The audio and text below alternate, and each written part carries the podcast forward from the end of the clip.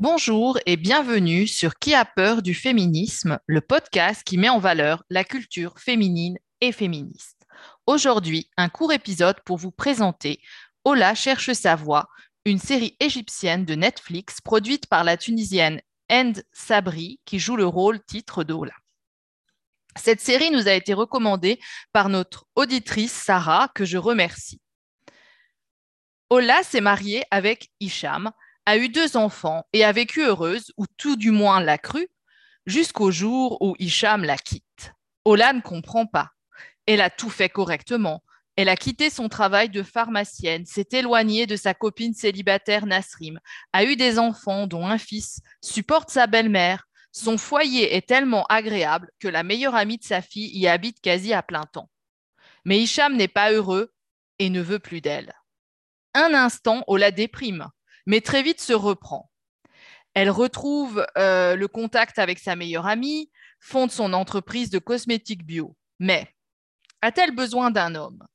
Pour sa mère, cela ne fait aucun doute. Elle a besoin d'un mari. Pour son fils également, aucun doute. Ses parents doivent être ensemble. Ola ne sait pas. Doit-elle faire comme Hicham, vivre des sensations fortes et sortir avec quelqu'un d'à peine plus âgé que ses enfants? Doit-elle se contenter d'élever ses enfants? Ola cherche sa voix. Avec de l'humour, mais aussi de la lucidité. La série nous montre Ola hésitante, maladroite, essayer de n'être ni la fille, ni la femme, ni la mère de, mais simplement Ola. Je recommande cette série car cela fait du bien de voir une femme qui n'est pas punie, qui ne souffre pas et qui réussit dans sa vie professionnelle, si ce n'est pas dans sa vie sentimentale. Alors oui, on peut reprocher à la série son manque de réalisme. En fait, la série reprend les codes de la comédie romantique, mais elle se place à un moment inhabituel après le mariage et elle attribue le rôle du méchant au prince charmant, Hicham, qui, sous ses, allures d'homme bien sympathique, est en fait absolument euh, affreux, euh, en particulier euh, dans son comportement avec Ola. et Là, c'est important de savoir que Ola cherche sa voix est en fait dérivé d'une autre série égyptienne qui a cartonné dans le monde arabophone. La série s'appelait Je veux marier et euh, on y retrouve la même Haine Sabri dans le rôle d'Ola la pharmacienne à la recherche du conte de fées. Donc, Ola s'est mariée à la fin de cette première série et Ola cherche sa voix nous apprend ce qu'elle est devenue après.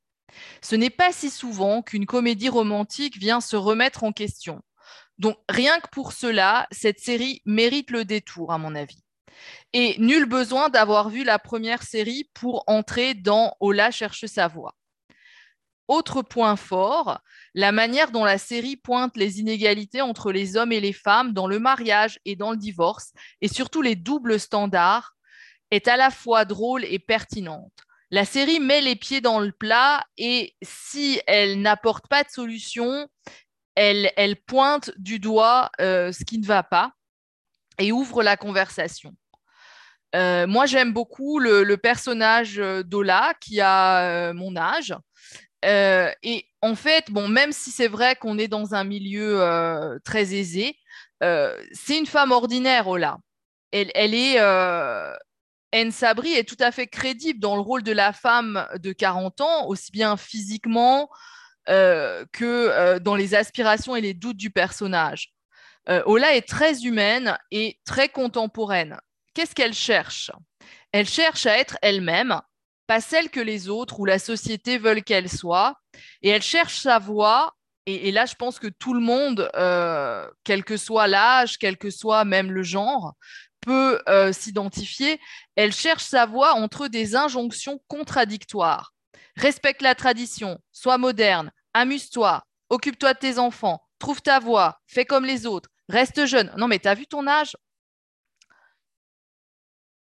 Donc vraiment, je recommande. Et vu le succès de la série, depuis sa sortie en février, on peut penser qu'il y aura une saison 2. Je suis partante. Et vous? Merci pour votre attention et à bientôt dans un prochain épisode de Qui a peur du féminisme